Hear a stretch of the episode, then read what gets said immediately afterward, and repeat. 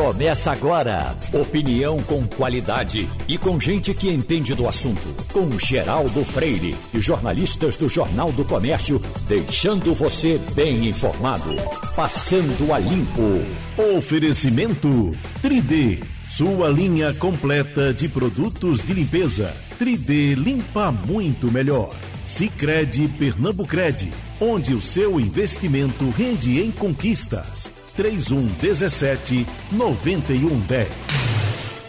Hoje é quinta-feira, hoje é dia 5 de agosto de 2021. O Passando a Limpo começa. Tem Ivanildo Sampaio, tem Maria Luísa Borges e Wagner Gomes.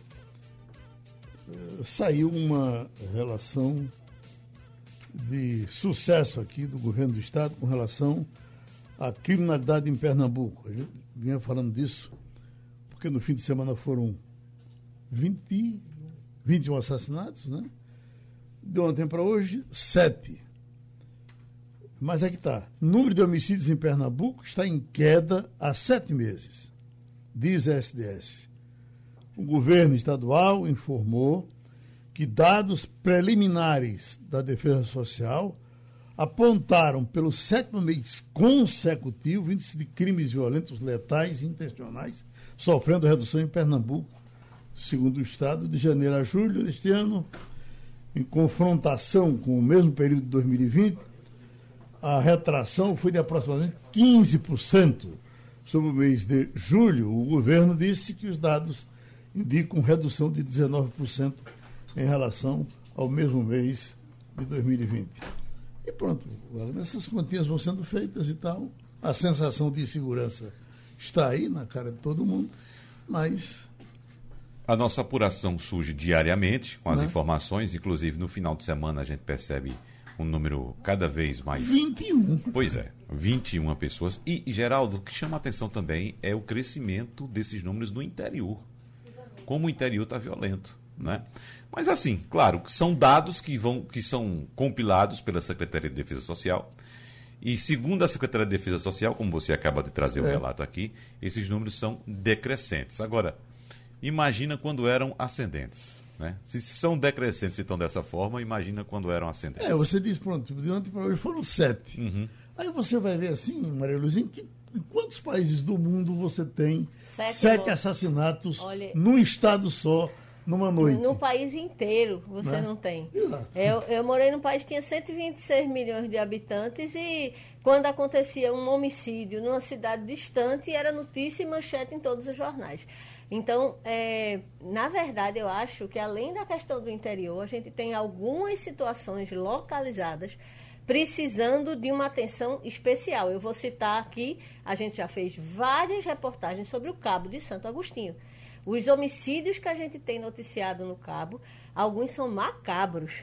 Né? Uhum. É, a gente teve aquela situação do, do, dos jovens que foram comprar um terreno e apareceram mortos, trucidados. A gente teve crimes associados ao tráfico de drogas. Então, existem alguns bolsões de violência identificados. Já fizemos várias matérias. O, o, a coluna Ronda JC tem, inclusive, uma, uma, uma específica sobre a situação do Cabo. Então, não é uma situação confortável o patamar que nos encontramos. É como a Covid. Ah, os números baixaram, baixaram. Mas uma média móvel entre 600 e mil pessoas é muita gente morrendo todo dia de um mesmo caso, de um mesmo, da mesma causa. Uhum. Então, nós temos sim números de, eles chamam, né, é, crimes letais intencionais sim. contra a vida, é o nome técnico que uhum. a Secretaria de Defesa Social dá ao que a gente chama de assassinato, homicídio é, é, é, recorrente, não são números confortáveis e é, me preocupa principalmente a falta de resolução. Uhum. Há muito poucos homicidas que são identificados, que são punidos, que são é, presos, condenados. Então, além de você ter esses bolsões de, de, de, de, números de casos graves, você tem também a falta de resolutividade judicial para esses casos. Então, quando você não é punido, é óbvio que você é, se sente muito mais à vontade para praticar um, um, um, crime. Então, hum. essa é a, a, a, o grande desafio não é só da Secretaria de Segurança Pública, não, viu? É um desafio da Justiça, principalmente, é um desafio do Ministério Público, tá? A Secretaria de Segurança Pública, a gente é, é, foca muito porque é quem faz o policiamento ostensivo, é quem tem a obrigação de prevenir que isso aconteça. Mas em acontecendo, tem toda uma cadeia de autoridades que precisa, de fato, fazer alguma coisa para que essa impunidade não continue prosperando. Uhum. A situação do cabo, por exemplo, puxando para esse assunto que você traz, é, é, a essa altura do campeonato, a gente era de esperar que essas autoridades todas que possam se envolver e resolver o problema já tivesse tido uma reunião, duas, três, dez, né? E Municipal, é, quando, estadual, justiça, Ministério conversa, Público. Não, é, é, o problema é droga, é tráfico de droga e não sei o quê. E agora? E, e, e vai ser assim? E não para? E, é, isso é, é, tinha aquele um estudioso nosso de, de segurança que ele dizia que o tráfico a gente tem que, que, que coibir, né, tem que reprimir, é a sua faceta principalmente mais letal, que é quando ele mata. Então, é, é, o cara tem que saber que ele não pode matar. O crime contra a vida é o pior dos crimes que você pode cometer. Não tem, depois que você mata uma pessoa, que mais de ruim você pode fazer? Entendeu? Então, esse crime ele precisa ser punido, ele precisa ser coibido, ele precisa ser evitado, ele precisa ser investigado e ele precisa ser punido. E é isso que a gente não tem, essa cadeia não se fecha. Saiu uma pesquisa agora, foi divulgada na primeira página, dizendo que 46% do povo, do brasileiro, já está rejeitando carne. Eu acho um exagero que seja assim. Rejeitando não, né, Geraldo? Não, não está Rejeitando por motivos financeiros não, porque, ou por motivos veja, ecológicos? É uma pesquisa que foi feita por é, vegetarianos então, são vegetarianos vibrando, dizendo que as pessoas estão desistindo de carne. Eu, se você, por exemplo, lá em casa, se, é, é, é, acho que praticamente só eu estou comendo carne. Né? Eu estou comendo por todo mundo. Na minha casa comendo. se come pouca carne, mas sempre uhum. se comeu pouca carne vermelha. A gente uhum. balanceia muito. É, a, a minha não come, minha mulher não come, quer dizer, é. muito pouco. Agora, o, o esse consumo de carne, era esse assunto que eu queria puxar, Wagner. Essa coisa de comer carne todo dia e toda hora, isso é um costume que vem, Maria Luísa, acho que dos últimos, sei lá, dos últimos 40 anos ou 50, porque houve um tempo que carne era uma coisa do fim de semana. Nobre. Né? No interior, por exemplo? Ah, meu filho, meu uhum. pai em pau d'alho tinha que ficar gritando, porque ele não comia carne todo dia uhum. e a mãe dele obrigava ele a gritar quando servia o cuscuz. Mamãe, traga carne, que era para a vizinha do lado achar que eles estavam comendo carne. Veja o, que situação. O costume do interior, né, até por conta de não ter onde você guardar a carne, não ter geladeira, nos lugares pelos onde morava, no mato e tal, era, você vai na feira, vai no, no, no açougue, traz um, um, negócio de pouco, depois um, se virava com uma galinhazinha que você pudesse matar do terreiro, uma coisa ou outra, mas essa carne do jeito que nós comemos hoje é uma coisa que, que, Geraldo, que passa no máximo um jabazinho no feijão, né? Eu vou até, dia a dia era isso. Eu vou até um tempo anterior e se está citando, porque é, eu sou de origem de uma família carnívora. Uhum. Então, no sertão, a proteína da gente uh, era carne. Agora, era carne de sol, que é salgada, era charque, que é salgada exatamente por causa, as nossas origens vêm daí, por causa dessa dificuldade Vai dizer, de nunca comi esse bife do oião. Sim, sim. O que? O ovo? Sim, claro. O ovo, claro. claro. Não, são, a, são as é proteínas mais acessíveis. É. Uhum. Uma galinha, o ovo e uma carne salgada. Era o que se tinha. Né? Era o que se tinha. Então a gente vem dessa, dessa, desse hábito de carne porque eram as proteínas mais acessíveis. Então, hoje nós temos uma variedade maior de proteínas, nós podemos encontrar proteínas em outros alimentos, né? É, é, que não seja carne, que não seja ovo, mas a nossa, a nossa origem é uma origem carnívora. Do sertão, o café da manhã do sertão é o quê? É um, uma macaxeira com carne, é, é um cuscuz com carne, Menino. seja bode, seja Foi. boi. Meu pai na zona carne. da mata não tinha isso não, era cuscuz doce de manhã, cuscuz salgado de meio-dia, cuscuz doce de tarde. Uhum, é, mas no é. sertão tem muita. Ah, e, alguns... por exemplo, o bode. O bode sai muito do sertão. Em alguns casos eu, eu assisti, por exemplo, a substituição da manga pela carne. Da carne pela manga. Aliás, da, da, carne pela manga. Você já comeu bife de carne de jaca? Não. Eu... É, pastel de carne de jaca. Mas eu comia é cimento de carne de jaca. Aquele, aquele ah, aquela, aquela que. Aquele que, Aquilo é proteína, é bem proteico. Olha, uhum. a tal da, da, da, do pastel de carne de jaca é delicioso. Uhum.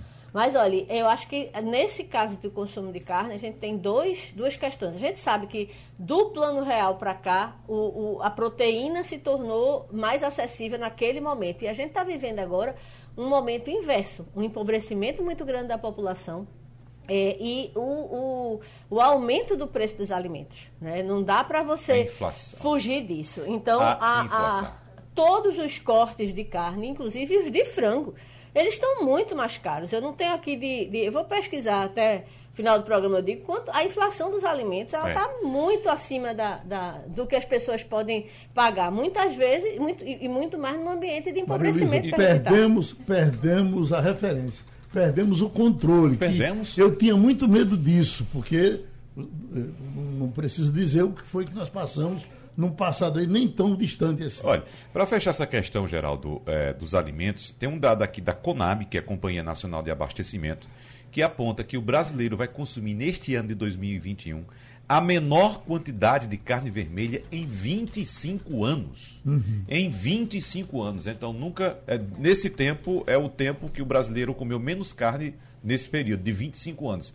Veja que situação dramática. Uhum. Né? Agora, como você disse aí, algumas entidades é, é, celebrando porque estamos comendo menos proteína animal, está comendo menos proteína animal porque não tem dinheiro para pagar, meu amigo. Está caro.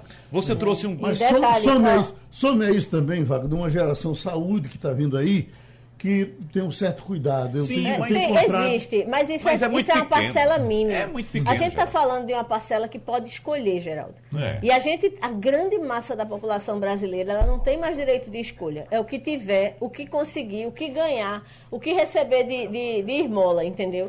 Então, assim, eu estou vendo aqui algumas matérias dizendo que o Brasil foi o país onde os alimentos mais subiram durante a pandemia. Uhum. Então, e, e é o, o, Brasil é um país que está lidando com 14% de taxa de desemprego. Uhum. Junta tudo isso num caldeirão só, simplesmente as pessoas estão sem acesso à comida e principalmente comida com mais proteína, comida que tenha mais, como diria o matuto, sustância, né? Isso Exatamente. É, é, mas o consumo caiu. Agora, o, o, o vilão, Geraldo, é a inflação. A inflação chegou. Você trouxe um dado importante hoje, que é, por exemplo, da redução da, quanti... da produção de automóveis no Brasil. E isso também tem gerado inflação. Porque como há uma, uma, uma redução da oferta, da oferta por automóveis, por causa da falta de chips e de, de outros componentes eletrônicos para a produção dos veículos, o público que está precisando comprar um veículo está indo para o mercado de seminovos. No uhum. mercado de seminovos, os preços estão disparando. Para você ter uma ideia, uma coisa que acontecia na época da inflação, você lembra muito bem, que você comprava um carrinho, juntava um dinheirinho para comprar um carro, você comprava um carro hoje, amanhã o carro já era outro preço para cima. 20, 30% a mais, terminava o mês, é, já era o preço dobrado. Geraldo, Vou dar um exemplo próprio, meu. O carro que eu comprei há três anos hoje está mais caro do que quando eu comprei. Eu vendo hoje ganho dinheiro, entre aspas, em relação ao preço que eu paguei.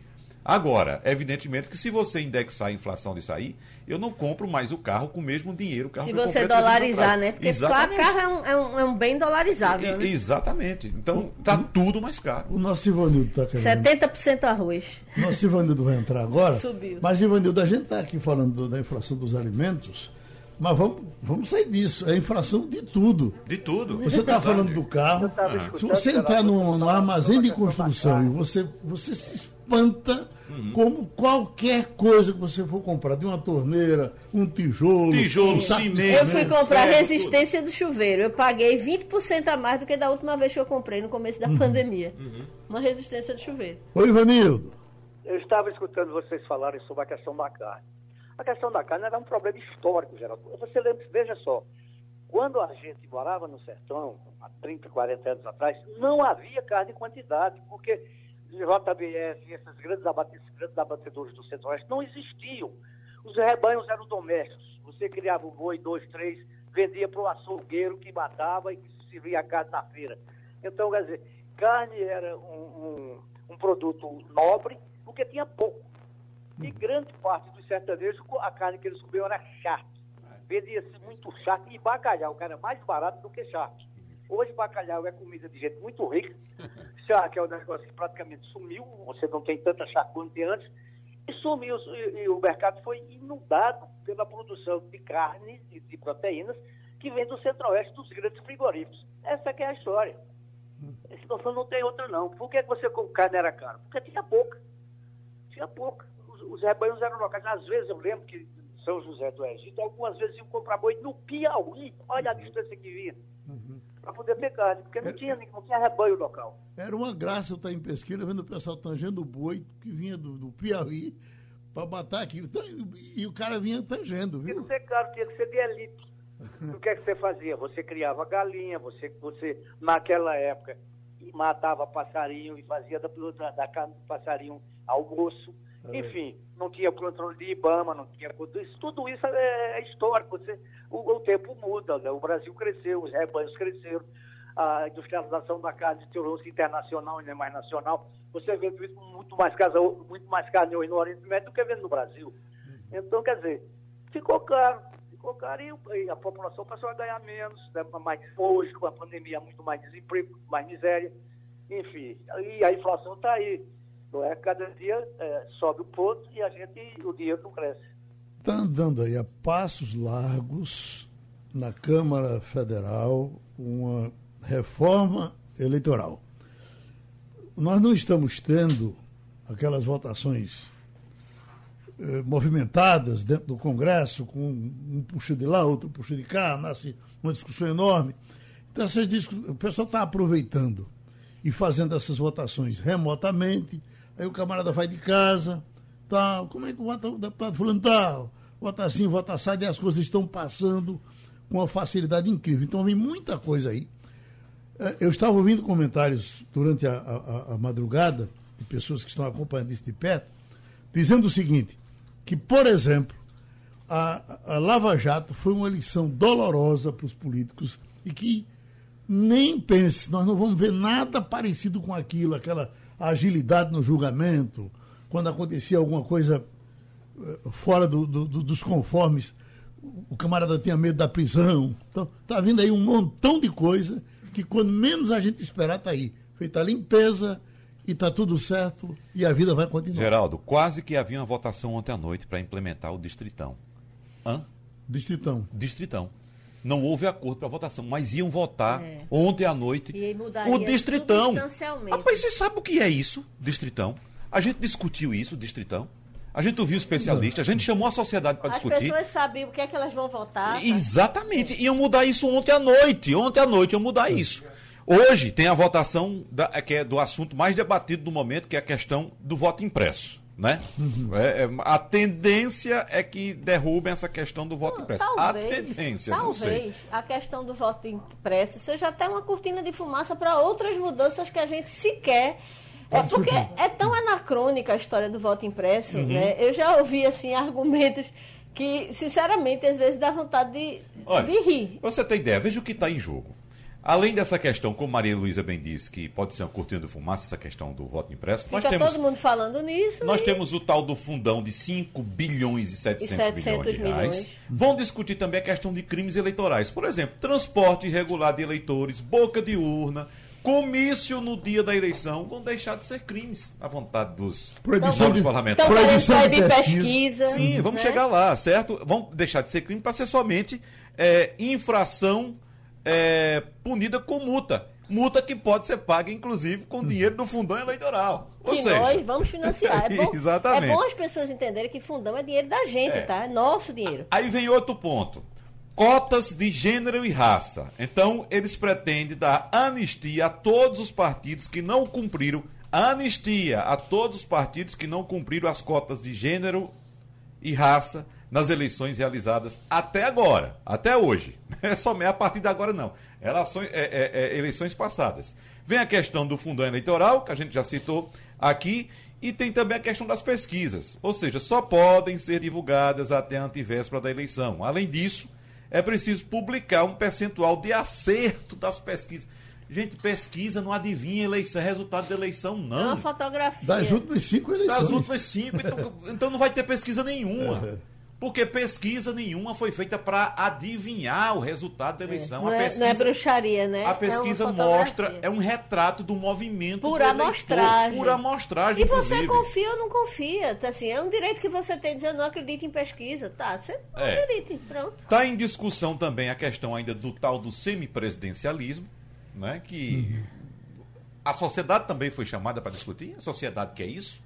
É, que é a um sociedade tal... sabe o que é um semipresidencialismo? Principalmente, você tocou na função, um ponto principal, Maria Luísa. O povo sabe o que é isso, o eleitor sabe o que é isso, será que ele vai querer? Diferentemente de 1993, que houve uma larga campanha para o eleitor decidir qual o sistema e a forma de governo no Brasil. Né? Aliás, tudo isso, muito do que está sendo discutido, deveria ser tema de referendo. E não está sendo discutido na calada da noite, num sistema altamente nebuloso e com essa mega cortina de fumaça do voto Geraldo, tem um termo popular, tem um termo popular que para mim traduz tudo isso. Casa da mãe Joana.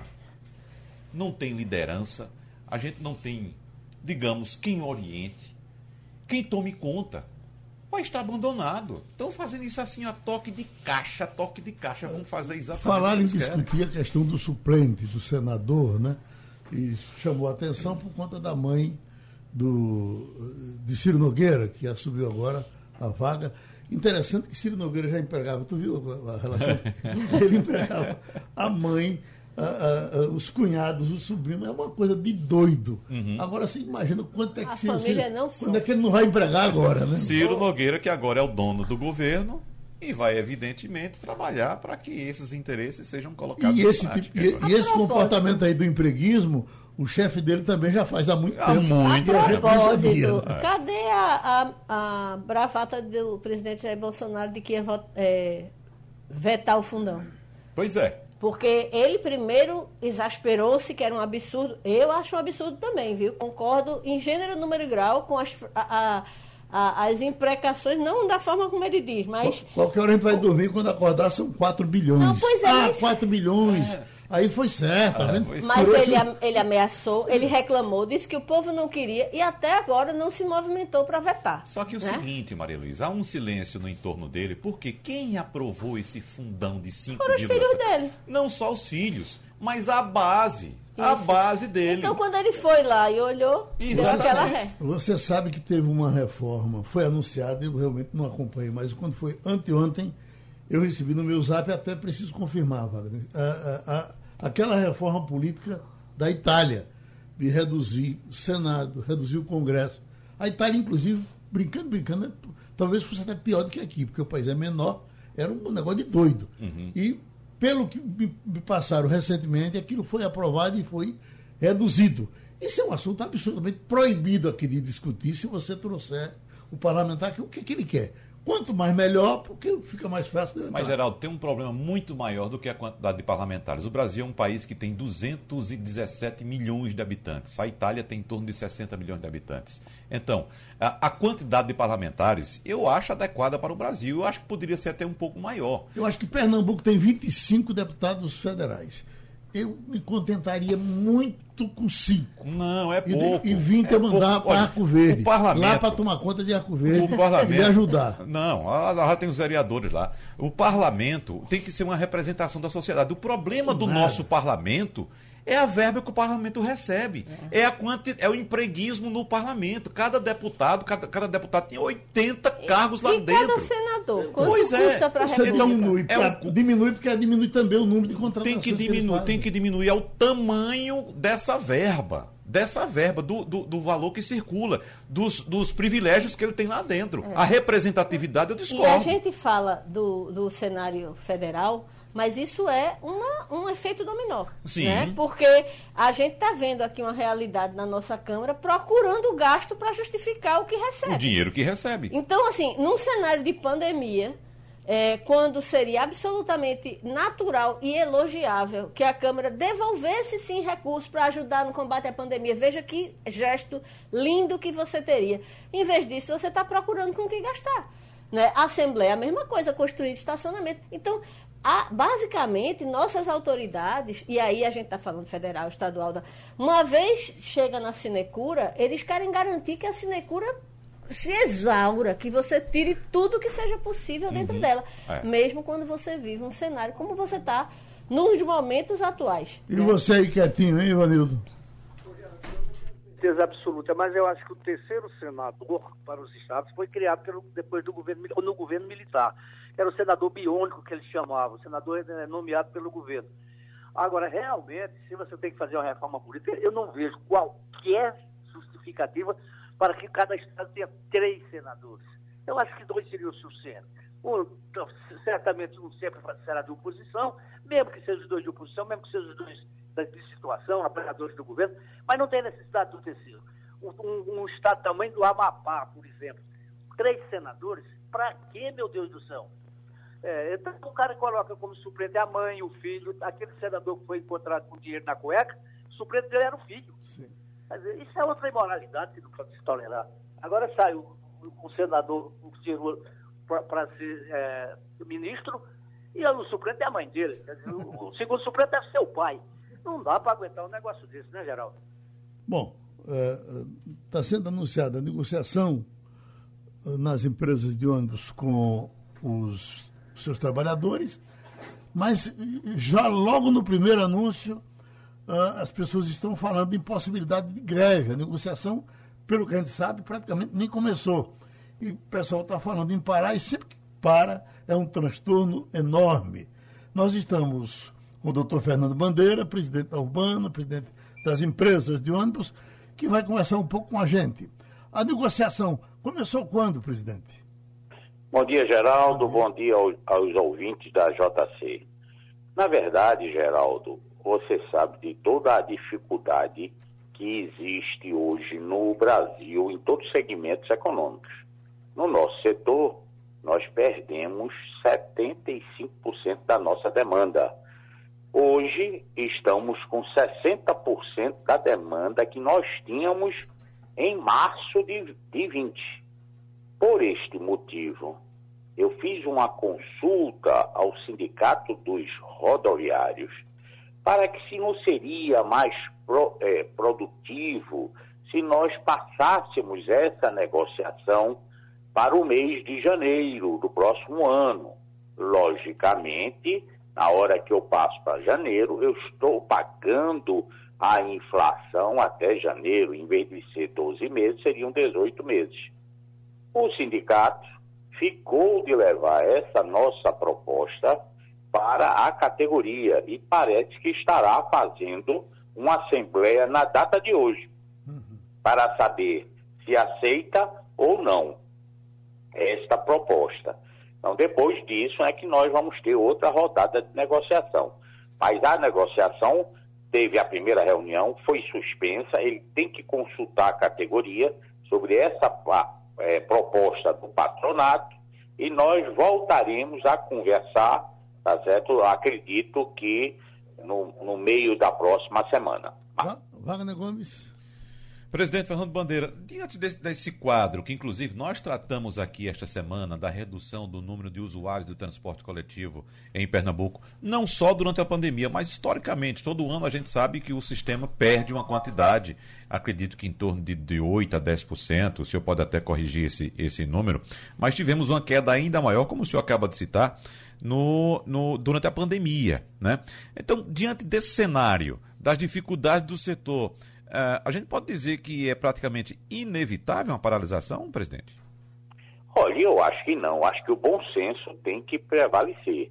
A proposta que nós fizemos a ele é uma proposta madura, correta, né? Não estamos querendo diminuir os dados, vamos dar a correção de julho, né, até janeiro, e acredito que o presidente vai ter a sensibilidade de defender isso perante aos, aos sócios dele, aos colegas dele, aos companheiros. É, mesmo que não aceitem, entendeu? Não há, não há necessidade, não, não haverá necessariamente uma greve. Nós vamos voltar a conversar. Então, nesse momento de greve, não, não vi nada disso. Ivanildo Sampaio. Bom dia, doutor Bandeira. Doutor Bandeira, qual foi o número de desligamentos que o setor registrou durante essa pandemia, desde a pandemia até agora? O, o, o número de perda de passageiros? Não, de desligamentos de profissionais, porque eles também reclamam disso. É, eu não tenho esse número. Houve um desligamento, logicamente, de funcionários, porque desde o ano de 2019 nós estávamos né, com um processo de bilhetagem eletrônica e retiramos uma parte dos cobradores. Eu não sei o número total das empresas, mas houve alguns desligamentos, sim, houveram, né? Mas eu não tenho um número, mas mas não acredito que isso seja um impasse nas negociações. Maria Luísa Borges. Bom dia, doutor Bandeira. Eu queria saber Bom do senhor dia. como é que está hoje o número de, de ônibus circulando. Já está normalizado? Ainda tem redução? Porque as atividades econômicas praticamente já estão normalizadas, com exceção de alguma outra que ainda tem alguma é, restrição de quantidade. É, basicamente, a economia lo, local está girando no, no, no ritmo normal já, né? É, está voltando tudo. Nós hoje rodamos com 90% da frota e estamos com 68% da demanda que nós tínhamos em março de 20. Então, esse é o quadro. Acredito que se realmente. Então, o, o, nós estamos tendo a preocupação de sempre a frota maior do que a demanda. Para quê? Para que o ônibus não fiquem tão cheios. Né? Então, acredito se a, a, economia realmente, que eu acredito que ela retorne uma parte, nós vamos ter que aumentar talvez esse patamar de ônibus. Ô, presidente Bandeira, é, qual o cenário que o senhor traça é, para o futuro do transporte público aqui em Pernambuco, do transporte coletivo, porque a gente sabe muito bem, inclusive a nossa colunista Roberta Soares, da coluna Mobilidade Jornal do Comércio, trouxe essa informação para o nosso leitor, apontando que o passageiro de fato, está deixando, não só deixou, como continua deixando o transporte público e não pretende voltar, uh, de acordo com o um estudo que foi realizado pelo IPEA.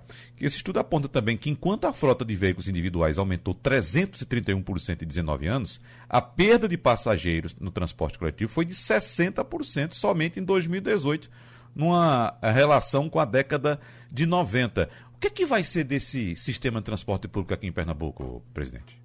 Olha, primeiro eu queria retificar um pouco esse dado de queda de demanda de 70%. Não houve essa queda de demanda. Tivemos uma queda de demanda de 30%. Olha, o, o sistema de transporte no Brasil está numa crise tremenda. Por quê? Porque te, hoje, até, até, agora, o que, se, o que o apurado da, da receita das empresas era vinha só do trabalhador. Hoje tá certo? providências para que esse custo de transporte seja, seja também é, é, onerado uma parte do serviço público. O serviço tem que pagar, o serviço público tem que pagar um subsídio para que o transporte consiga sobreviver e aí melhorar um pouco a sua qualidade. Nós precisamos melhorar a qualidade. Não acredito que o transporte é, particular possa crescer ainda mais, porque então, o que vai acontecer? As vias vão ficar intransitáveis. Então, o transporte público sempre terá o seu lugar reservado, porque ele é necessário para que as pessoas se desloquem né, para o trabalho. Agora, eu acho que na pandemia mudou um pouco o perfil. Muita gente trabalhando online. Então, isso detectou também uma queda no passageiro transportado. E acredito que o passageiro que, que vai voltar quando a economia estiver plena é em torno de 80% a 85%. Não volta mais o 100%. É, é só, só, só, só um esse detalhe. Online, esse online que o senhor está adotando agora, ele não vai voltar todo para. Eu acho que vai ser mais uma razão para o, o, o outro item de esvaziamento uh, no transporte. Muita gente que aprendeu a trabalhar online, desde que a empresa concorda, vai continuar trabalhando online. Pois não, Wagner? Não, é só para. Porque o, o, o, presidente Francisco Bandeira, é, é, Fernando Bandeira, ele, ele citou 30% em detrimento do dado apontado pelo IPE. Só que esse dado do IPE, é, presidente, ele é referente ao Brasil, é em todas as principais cidades do Brasil, 60% de queda em 2018. Os 30% que o senhor cita é região metropolitana do Recife, não é isso? Do Recife, é, exatamente. Pronto, é só, tá essa, é só essa diferença. Uhum. Tá bom, presidente. Vamos trabalhar. Muito obrigado. A gente agradece ao doutor Fernando Bandeira, presidente das empresas de ônibus. Estamos com o professor Leandro Trajano, que é consultor financeiro.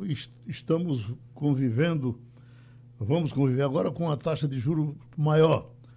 Uh, essa Selic, doutor, que a gente sempre eh, estava torcendo para que ela caísse, e depois a inflação começou a crescer e alguém disse, olha, tem que subir o juro para interferir nisso. Então, dessa vez, vamos de 4,25 para 5,25.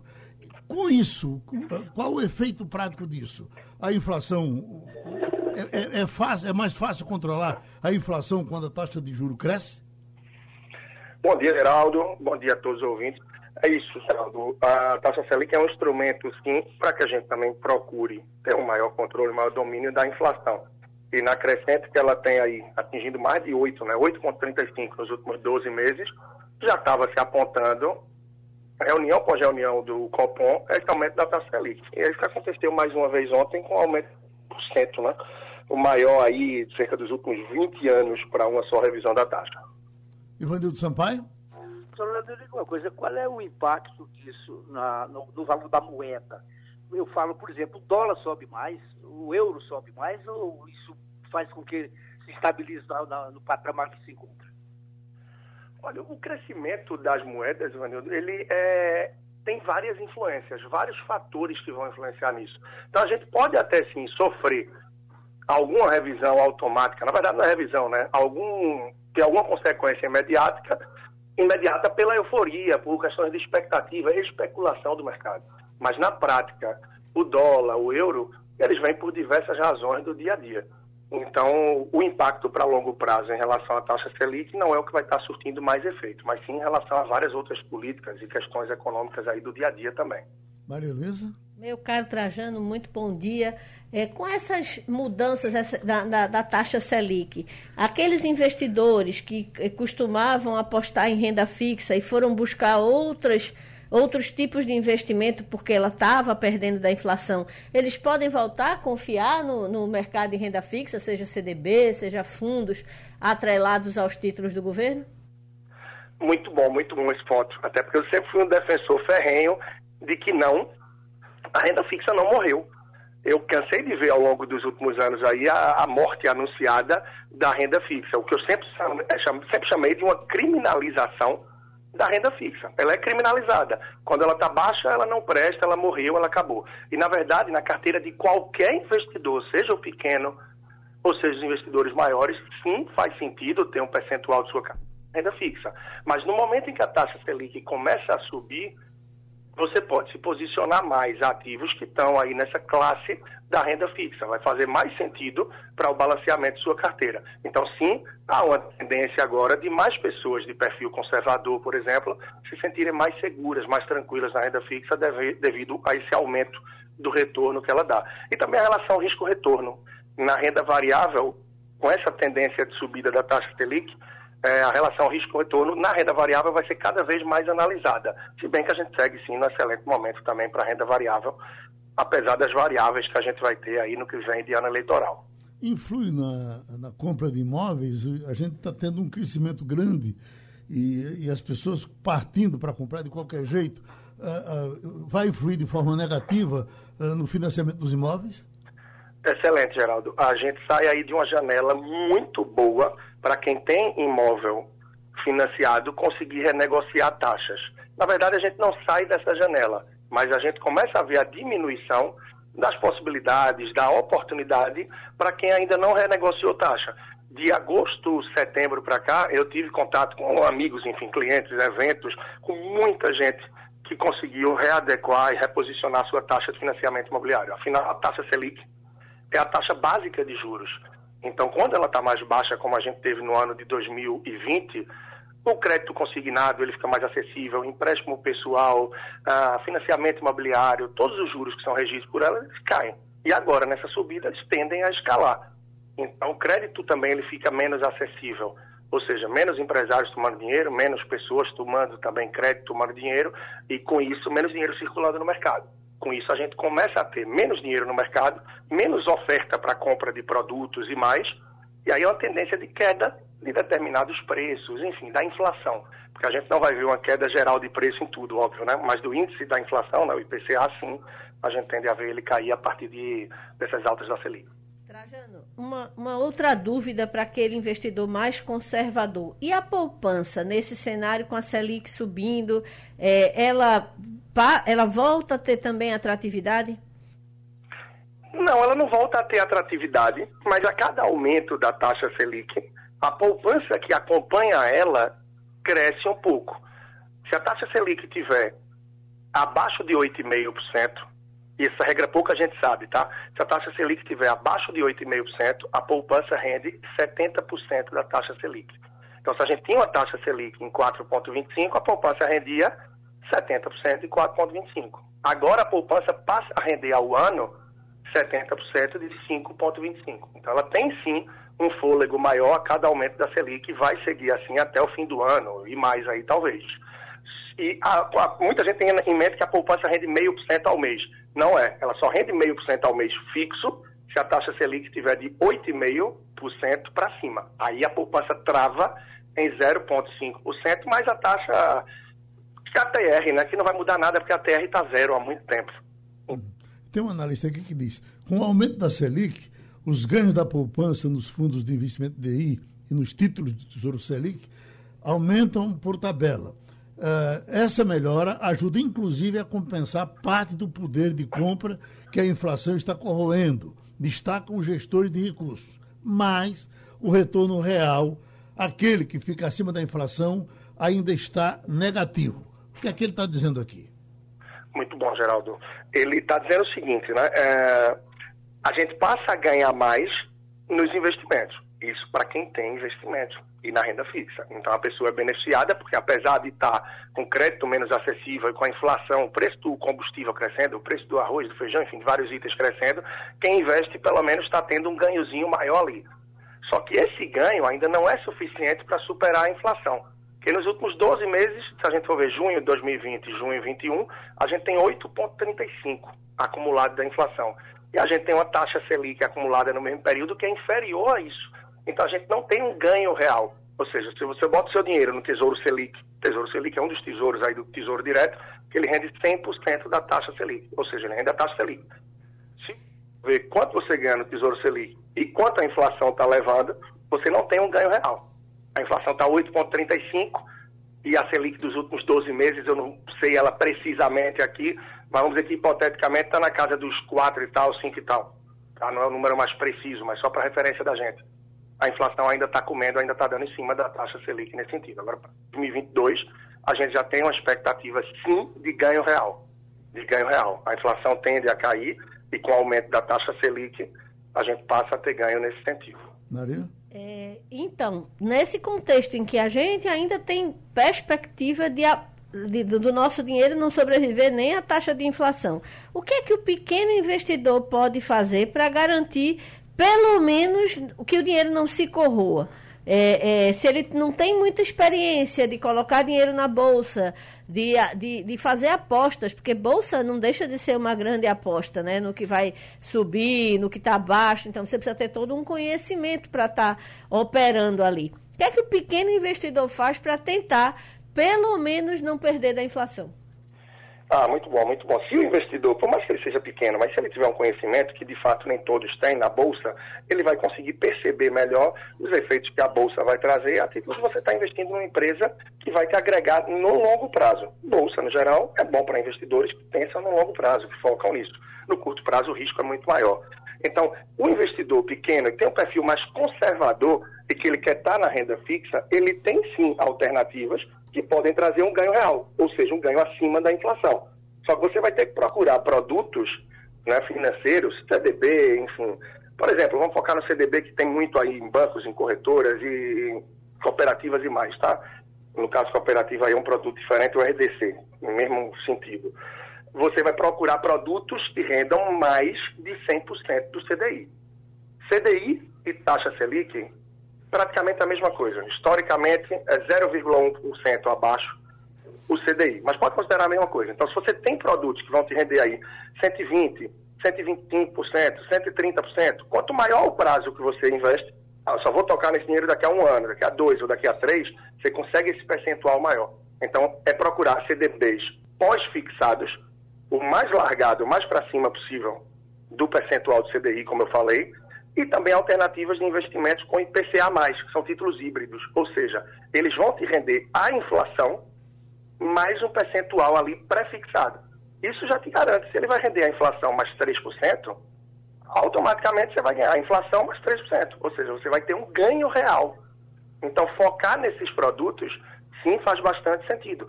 Produtos de crédito privado nesse sentido, CDBs de, de, de diversos bancos, tá? títulos públicos, como o título Tesouro Direto, que oferece tanto pós-fixado, né? você vai ter título aí como o Selic, para investimento de curto prazo, como você vai ter IPCA+, o Tesouro IPCA+, para quem está pensando em longo prazo. Aposentadoria, enfim, investimentos aí para longuíssimo longo prazo. É, são algumas alternativas tá, que podem contribuir nesse sentido. Pronto, a gente agradece a participação outra vez do professor Leandro Trajano, colaborando aqui com as nossas finanças. Então vamos direto aqui com o Wagner Gomes, chamando o Antônio Martins, não é isso? Vamos lá fazer nossa conexão Martins Brasil. Já está conectado? Martins já chegou? Já? Então vamos lá. Martins, bom dia para você, ou boa tarde aí em Lisboa, né? Tudo bem? Uhum. Bom dia para vocês, boa tarde aqui, realmente. Wagner. Bom, é, Martins, como é que o, o, o, português está lidando com essa questão da visita do presidente Marcelo Rabelo de Souza ao Brasil? Porque Portugal pode reconhecer as vacinas aplicadas aqui no país e encerrar de vez essa quarentena para os viajantes brasileiros. Né? A gente sabe que há uma certa desconfiança em relação a algumas vacinas, principalmente no caso a Coronavac, mas a Coronavac foi aprovada pela Organização Mundial de Saúde. Está tudo ok agora? Podemos agora, o viajar? Danado, o danado é que o presidente foi conversar com o Bolsonaro, né? Pois é, e ele exatamente. continua falando mal da vacina. Pois de é. ontem para hoje ele disse que vai tomar uma vacina será uma vacina europeia, porque ele não quer saber da vacina de São Paulo. Pois é. Mas isso é, isso é um desserviço da gota certa. Mas, eh, pelo menos, evoluiu para dizer que vai tomar vacina. Então, uhum. é, assim, para quem dizia que quem tomasse vacina ia virar jacaré, já é uma evolução, né, gente? É, então quero saber de Martins, como é que o português está recebendo essa informação? Porque, de certa forma, como o Geraldo falou, até o presidente do nosso país fala mal da vacina, como é que o público está esperando aí para receber o, o, o, os nossos compatriotas a, em Portugal? Bom dia, Wagner. Realmente, eu acho que não teve ninguém que trabalhou mais contra essa vacina desde o início do que o presidente brasileiro. Né? A vacina brasileira, obviamente, feita com tecnologia também da China, mas, enfim, é um produto brasileiro. E eu acho que isso só faz prejudicar ainda mais a situação, né? porque, enfim, é, nessas tratativas também há uma, uma, uma força da diplomacia, uma força é, do próprio convencimento do país que está apresentando aquela, aquela vacina. Foi, como você disse, foi uh, aprovada pela OMS, mas na, na União Europeia eles têm as suas próprias regras, né? e, a, e, e a regra, o critério básico aí é ser aprovado pela Agência Europeia de Medicamentos. A Agência Europeia de Medicamentos, ela não reprovou a, a Coronavac. Ela simplesmente ainda não deu nenhum resultado. Ela não, não, ela está analisando ainda, ou, enfim, está parado lá o processo. O que, que aconteceu com a visita do presidente Marcelo Rebelo de Souza? Ele foi ao Brasil por ocasião da inauguração da, do Museu da Língua Portuguesa, da reinauguração, e se encontrou lá com, com, com inclusive com ex-presidentes, com o próprio presidente da República, e também com a comunidade portuguesa em São Paulo. E nessa, nessa reunião com a comunidade portuguesa em São Paulo, houve essa queixa, olha, a gente está com um problema sério, porque só pode entrar em Portugal é, com viagens essenciais e mesmo assim se submetendo uma quarentena de 14 dias e ainda apresentando testes negativos, já que, pelas regras da União Europeia, a, quem tomou Coronavac não vai poder, não pode, enfim, é, ter o certificado digital, que inclusive daria acesso a circular por outros países da Europa. Pois bem, ele resolveu trazer essa questão para cá.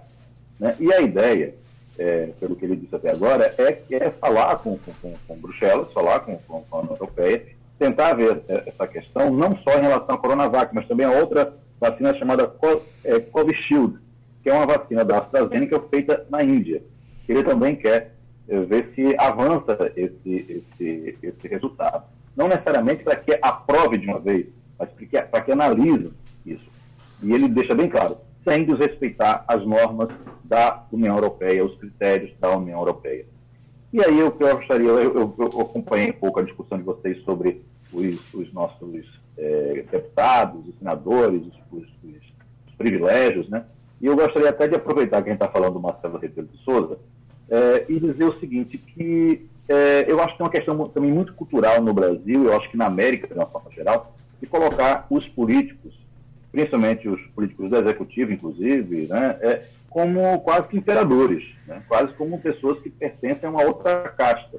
E eu digo isso porque uma coisa que me surpreendeu muito aqui é, foi quando eu estava no supermercado perto da minha casa e de repente eu vejo no setor de hortifruti Marcelo Rebelo de Souza puxando seu carrinho, carrinho pequeno de compras, é, escolhendo frutas. E foi muito interessante, porque tem uma hora que ele foi pegar uma laranja, a laranja caiu, foi para debaixo de uma, de uma outra de uma outra gôndola lá, de, de um cercado, ele foi lá e ele saiu correndo atrás e pegou. E ao redor do supermercado não tinha guarda-costa, não é. tinha é, batedor, não tinha nada, as pessoas que passavam por ele, olhavam, algumas falavam, como eu fui lá, falei, tirei uma foto com ele, mas as pessoas muito, muito discretas. Então, assim, o presidente da República, e não só, um dia foi almoçar perto de São Bento, onde fica a Assembleia da República, estava lá o primeiro-ministro, que é o chefe do executivo, estava ele mais dois, três assessores, não sei se eram deputados também, entrando, esperando do lado de fora de um restaurante pequeno. Quer dizer, eu fico pensando assim, até que ponto a gente também incentiva muito né, essa visão de que o, o, o, político ele tem que ser quase um rei, né? quando na realidade os políticos em outros lugares do mundo, principalmente na Europa, não vou falar isso nos Estados Unidos, também tem a questão do, do, do, do, do assassinato, enfim, toda aquela questão de segurança, mas aqui as, os, os, políticos eles convivem, eles vivem. Né? Enfim, é, é, emendei um pouco esse assunto porque eu acho que é importante a gente dar esse outro lado também e mostrar que o mundo não é só esse que a gente enxerga e que a gente vive. Uhum. Ivanildo Sampaio. Bom dia, Martins. Uh, nós estamos em plena disputa das Olimpíadas. Você sabe que aqui no Brasil isso é uma paixão, né? A sociedade torce até para um esporte que não sabe nem como é que o cara ganhou, como é que perdeu, como é que é o resultado daqui, mas torce. Aí em Portugal, como é que está isso? É, os portugueses vibram com as Olimpíadas, a, a, seleção de futebol parece que não disputou, não tem, Portugal não tem uma seleção de futebol. Como é que está uh, Portugal em relação às Olimpíadas? Bom dia, Ivanildo. Portugal é engraçado porque é o mesmo entusiasmo que a gente vê no Brasil, no, nos meios de comunicação, as pessoas acompanhando, falando nas mídias sociais, falando na rua, gente também encontra aqui em relação aos atletas portugueses. E os portugueses estão felizes hoje, principalmente, porque ganharam uma medalha de ouro, que é a primeira medalha de ouro em Tóquio, e faz dessa Olimpíada já a melhor campanha olímpica de Portugal. Portugal só tem até hoje cinco medalhas de ouro, né? todas no atletismo. É, a primeira foi em, é, em 84, né, com Carlos Lopes na maratona em Los Angeles. Depois tem Rosa Mota, que ficou muito famosa no Brasil, também em maratona, que ganhou ouro em Seul. Fernanda Ribeiro, que ganhou 10 mil metros em Atlanta. Nelson Évora, que ganhou em Pequim. E hoje, eh, na madrugada, ganhou Pedro Pablo Pichardo, que é um cubano naturalizado português. Ele, ele compete por Portugal desde 2019 e ele ganhou a medalha de ouro no salto triplo. Né? Lembra do nosso João do Pulo, inclusive, né? que foi um dos grandes uhum. medalhistas também, um dos primeiros medalhistas brasileiros. E, enfim, é, existe esse entusiasmo e, e, são quatro medalhas, né? é a quinta de ouro que o Portugal ganha em Jogos Olímpicos, mas já é a melhor campanha de Portugal nos Jogos Olímpicos e, e, e enfim, fala-se muito, transmite-se muito, todos os atletas portugueses, são, todo, toda a participação de atleta portuguesa, de equipe portuguesa é transmitida é, é, ao vivo aqui na televisão, então, enfim, talvez não chegue ao Brasil, né? Porque nós estamos focados nos nossos atletas. Né? Uhum. Maria Luísa? Não é verdade, não. Eu assisti Fernando Pimenta na canoagem e torci muito por ele, viu? Porque o cara parece que tem um motorzinho, né? Ele foi medalha de prata, fiquei com pena, porque na, na, nas eliminatórias ele foi maravilhoso. O cara rema demais. Uma curiosidade, quando, quando eles não estão disputando... Ah, que bom saber que você gosta, que você acompanha os ataques portugueses também. Ah, eu tenho que fazer valer minha, minha, minha cidadania portuguesa, né? Eu preciso torcer é, pelos. Mas, na verdade, o que, gente, o que a gente observa com os portugueses, em alguns casos, é que nós somos cordiais inimigos. Eu lhe pergunto, eles, eles torcem pelo Brasil quando o, o, o esporte deles não disputa não disputam, eles torcem por nós? Torcem, torcem, sim. Eu vejo muito isso, até porque a relação é. é, é, é a gente fala assim, eles, né? Quem são eles também? A gente, de uma forma geral, torcem, até porque tem muito. A convivência com o brasileiro aqui é muito grande, e tem muita gente que tem parentes brasileiros, tem, tem, tem é, parentes do Brasil, ou, tão, ou estão aqui e são casados, ou têm filhos, enfim. Então há uma, uma, uma uma mistura muito grande nisso, e eles torcem por todos os países que, da, lusófonos, né? É, inclusive, se fala muito dessa questão da, da, da, comunidade de língua portuguesa aqui, da força que isso tem, e de como o Brasil, às vezes, principalmente agora, é, com essa visita do presidente é, é, é Marcelo Rebelo de Souza a, a, ao Brasil, né, eles, algumas matérias no jornal dizendo isso, que é, ainda bem que o Museu da Língua Portuguesa reabriu, é um museu que, que contempla todas as formas de português, que é uma força para a comunidade é, é, de países de língua portuguesa. Mas é uma coisa que se fala muito pouco no Brasil, na realidade. E aqui e nos outros países, como é, Guiné-Bissau, desculpe, é, Angola, São Tomé e Príncipe, Cabo Verde, é, é, Timor-Leste, isso é muito falado, né, é muito importante, é uma comunidade muito importante. E o Brasil, como o maior país dessas comunidades, às vezes não, não olha muito para isso.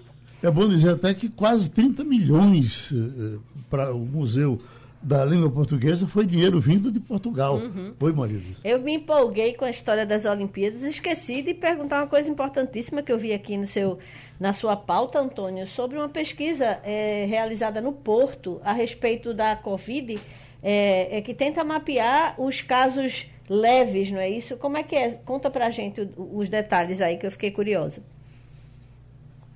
Pois é, é, é uma, uma pesquisa da, da, do Instituto de Saúde do Porto, da Universidade do Porto, e eles perceberam o seguinte, que é, assim que há infecção, um, um, um linfócito, uma, uma, célula branca, a célula branca T, né, ela troca a sua camada, ela é revestida de uma camada de açúcar, e ela troca essa camada de açúcar. Nos, nos, nas células, nas pessoas cujas células T, essa camada de açúcar, essa proteção de açúcar, ela, ela tem uma, uma troca mais intensa, essas pessoas têm, têm uma, uma, uma uh, desenvolvem a doença de uma forma leve ou até assintomática. Quando não há essa troca muito intensa, elas vão para, eh, enfim, desenvolvem a forma grave da doença. Isso é muito importante porque é uma forma de, através de exame de sangue, você saber se a pessoa vai ter uma tendência a desenvolver a forma grave e aí ter um tratamento já mais é, próprio para essa situação, né? ou se ela vai ter apenas um, algo assintomático ou leve. Então, agora isso acontece é, em apenas três dias, é, é possível, é, três dias após a infecção, né? até três dias após a infecção, que ocorre essa mudança, e isso tem que ser feito com certa é, agilidade. Essa pesquisa está sendo publicada agora como top reader, ou seja, um dos principais artigos da, do Journal of Immunology, então, é, vai ser agora em setembro, vai ser publicada, mas já foi aprovada, enfim, e está é, sendo muito bem recebida pela comunidade acadêmica também, científica.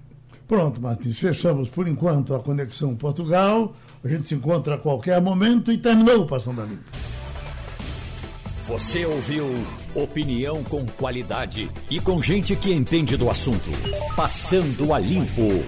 Oferecimento 3D